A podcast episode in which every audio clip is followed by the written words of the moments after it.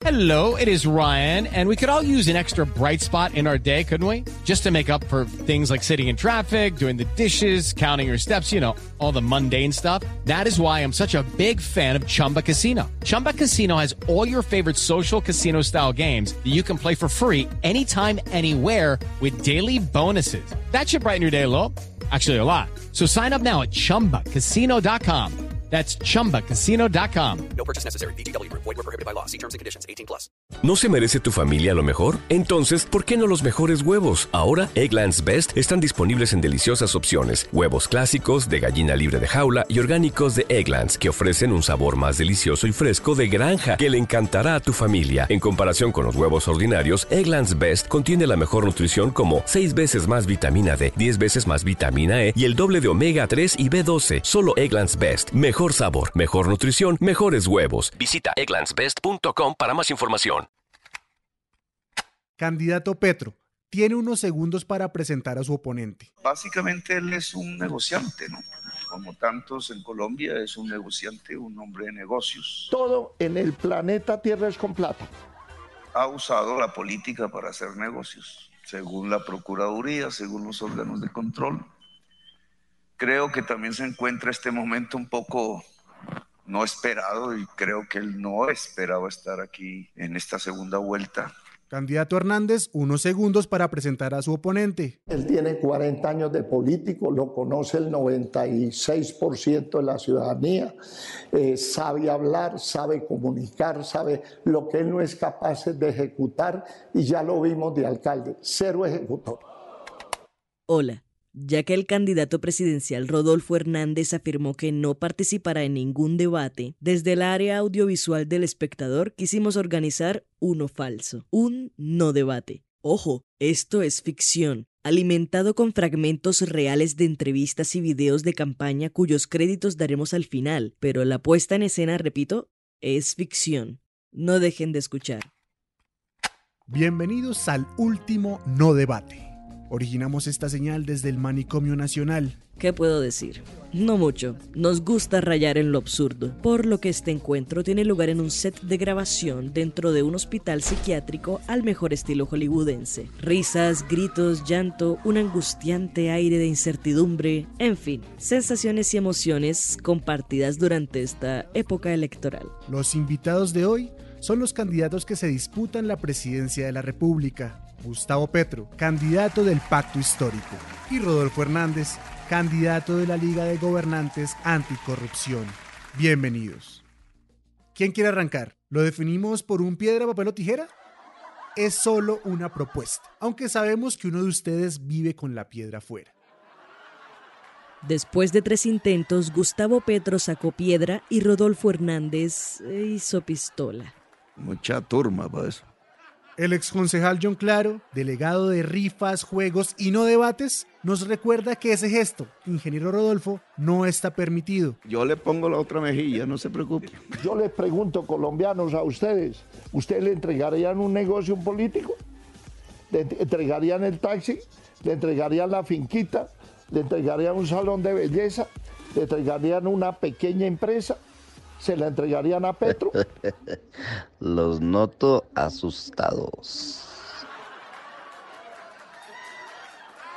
A ver, normalmente Gustavo Petro no se comporta así en escenarios como estos. Se le conoce por ser sereno, serio, llegando a rozar en lo inexpresivo en ocasiones. Pero en este debate se le notó relajado, laxo, gracioso y que esto es ficción, hombre. Ambos coinciden, al menos desde el discurso, que son el cambio que necesita Colombia. Y uno de esos cambios, que ya no fue en primera y que exige la ciudadanía, tiene que ver con acabar con la corrupción. La más reciente encuesta hecha por Jan Haas revela que el gobierno Duque se raja en esta materia.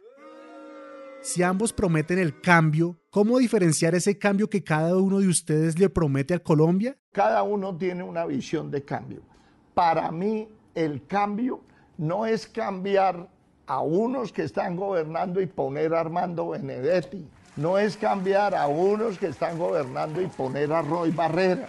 No es cambiar uno y poner otro peor que es Piedad Córdoba. Piedad Córdoba no está imputada. In, in, in. Mi contrincante sí. Roy es senador, digamos. No, no tiene nada que ver con el gobierno y ni tendrá que ver en el sentido de que el congresista es otra rama, elegido popularmente. No está imputado. Mi contrincante sí. Como un Tarzán. Benedetti, que ya no va a ser ni congresista ni nada, no está imputado. Mi contrincante sí. ¿Le va a dejar la chequera de la nación a un imputado? Pues sí, estoy imputado. No solamente me metieron 200 demandas.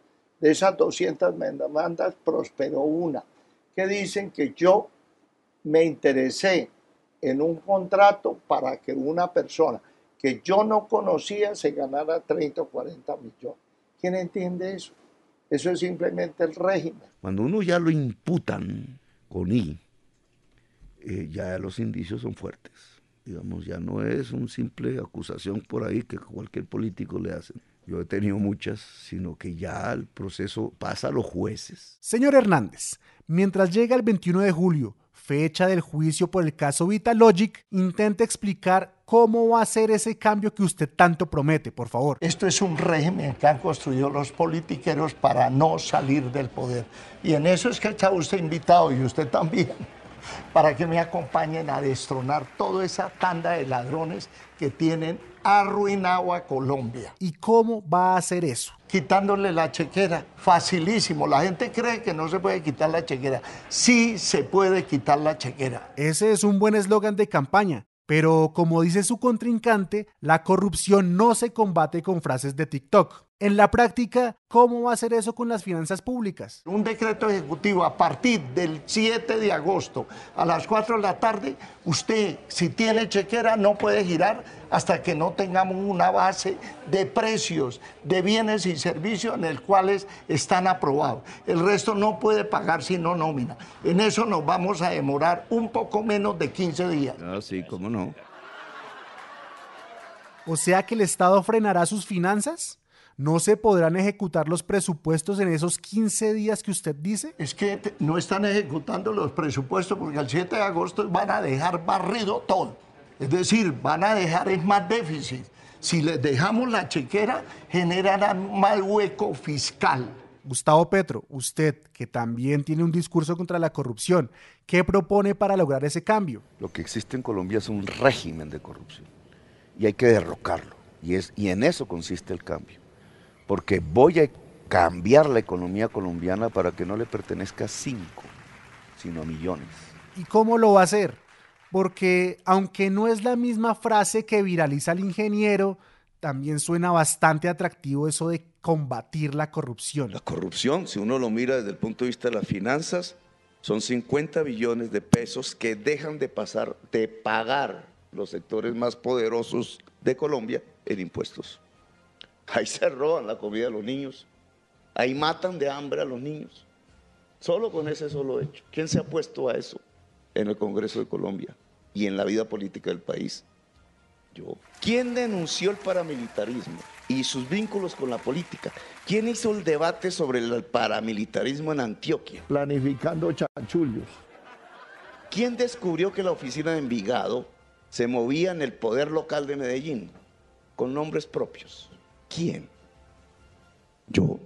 Candidato Rodolfo Hernández, usted dice que administrará el Estado de la misma forma en la que ha administrado HG, su empresa de construcción. ¿Realmente un negocio privado se puede gerenciar igual que un país? Podemos trabajar de 6 de la mañana es trabajando. No es llegar a tomar tinto y hablar paja y hablar por celular y irse para el baño, no. Trabajando a las 6 de la mañana hasta las 4 o 5 de la tarde. Miremos a ver que no coincida con las horas pico en ninguna de las ciudades para no incrementar el trancón que hay en todas partes. Eso lo tenemos que hacer. Y media hora de almuerzo, porque más de media hora, pues ya tocaría que comiera todos los días bocachico lleno de espinas para que gastara más tiempo. Hmm, eh, un momento. Esa idea suena bastante parecida a una que implementó Álvaro Uribe durante su primer periodo de gobierno, cuando se aprobó la reforma laboral conocida como Ley 789 de 2002. Mm, viajemos al pasado. A Colombia la está matando la pereza. Lo que tenemos que hacer en modificación de jornada de trabajo es recortar la jornada de sueño, es recortar la jornada de vacaciones, es recortar la jornada de festivos. ¿Qué opinión le merece esa similitud, candidato Hernández? Hay bodegas que tiene Gustavo Petro desprestigiándome, atacándome. Eso viene desde hace rato. Ambos coinciden en prometer que van a acabar con la corrupción. Ambos coinciden en decir que en primera vuelta derrotaron las maquinarias políticas de tradición. Ambos dicen que van a revisar la importación de alimentos, subir los aranceles y meterle el acelerador a la producción nacional de alimentos. Además, ambos coinciden en propuestas que tienen de los pelos a los constitucionalistas. Y esa alarma tiene que ver con el primer decreto que emitirán cuando lleguen a la presidencia. Hay que decretar la emergencia económica. Pero la Constitución dice que la emergencia económica solo se puede decretar para enfrentar una crisis sobreviniente que derive de los hechos imprevistos y anormales. Sí, es el hambre. Es que no, estos niveles de hambre no son los que venían eh, eh, antes de Duque. La magnitud de hoy es una catástrofe social. Pues hay que decretar la, la, emergencia económica que faculta al Estado para qué, digamos, en este caso concreto, comprar cosechas comprar cosechas de campesinos, de campesinas, de pequeños y medianos productores agrarios de alimentos, eh, proteger producciones alimenticias en Colombia. Atención a lo que advierte Rodrigo Primi, pues ese Estado permite al presidente legislar por decreto, con la simple firma de sus ministros.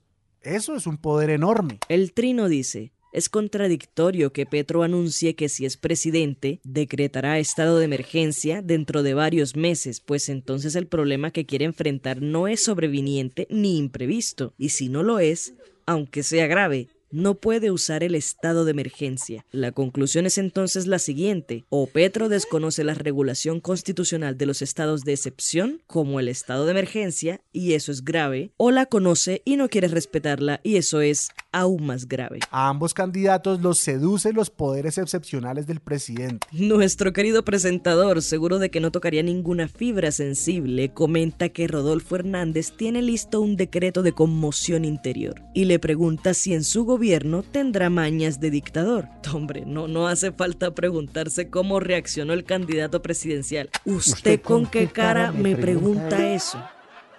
Ese decreto tiene que estar revisado por la Corte Constitucional, pero mientras que lo revisa, queda en firme, mientras que lo tumba si es capaz de tumbarlo la Corte. Vamos a ver. En algunos casos sí. Ese decreto lo que, se, lo que persigue es que todo lo que hagamos quede en firme y poder agilizar, no gastar los, los cuatro años no haciendo nada y esperando que definan allá. No, señor, vamos a arrancar desde el mismo 7 por, de, de, agosto por la, a los cinco minutos de la posesión o un minuto después. Menos mal. Uprimni escribió para De Justicia. Esos anuncios son populares porque parecen mostrar a hombres fuertes con pantalones, como se dice popularmente, que enfrentarían vigorosamente problemas graves. Los estados de excepción permiten al presidente restringir severamente derechos y legislar a punta de decretos, esto es, sin la aprobación del Congreso. Esta enorme concentración de poder en el Ejecutivo es a veces necesaria para enfrentar crisis graves e imprevistas, como la pandemia, pero es esta dictadura constitucional que implican los estados de excepción, recordando el título del clásico texto de Clinton Rossiter, es riesgosa y se presta a enormes abusos. No ha entendido ni jota mi propuesta. Unas propuestas chimbas que no tienen viabilidad. El tema de la edad hace parte de la campaña. Para ustedes, ¿la edad representa una dificultad para gobernar?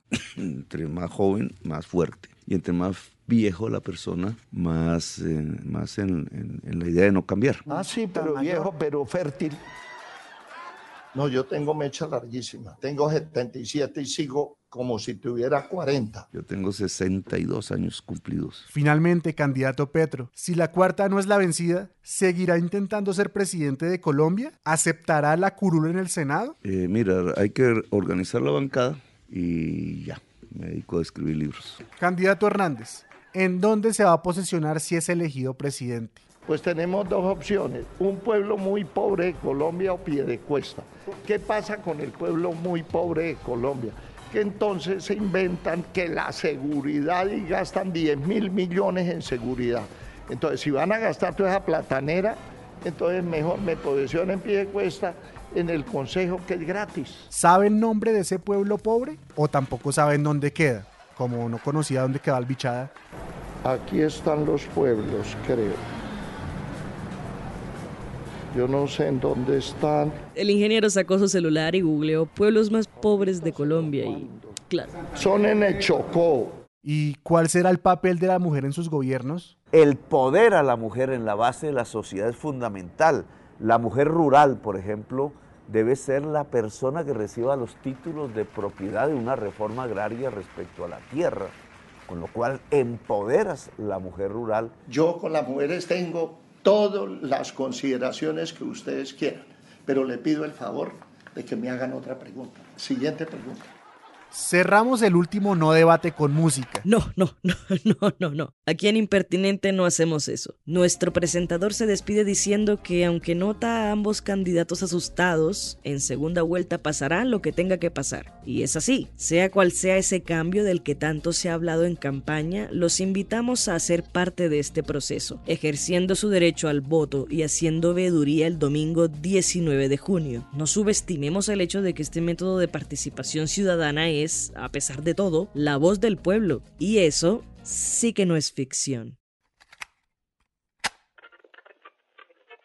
Este fue el episodio 30 de Impertinente, el podcast de opinión del espectador. Si quieres escuchar más, entra a www.elespectador.com o a tu plataforma de podcast favorita. La idea original y el guion fueron obra de Joseph Casañas, la edición y el diseño sonoro a cargo de Paula Cubillos. Los fragmentos de audio utilizados en este capítulo fueron extraídos de Blue Radio, Caracol Radio, Pregunta Yamit, Semana, La Calle, Noticias Caracol, Noticias RCN y las campañas de Gustavo Petro y Rodolfo Hernández.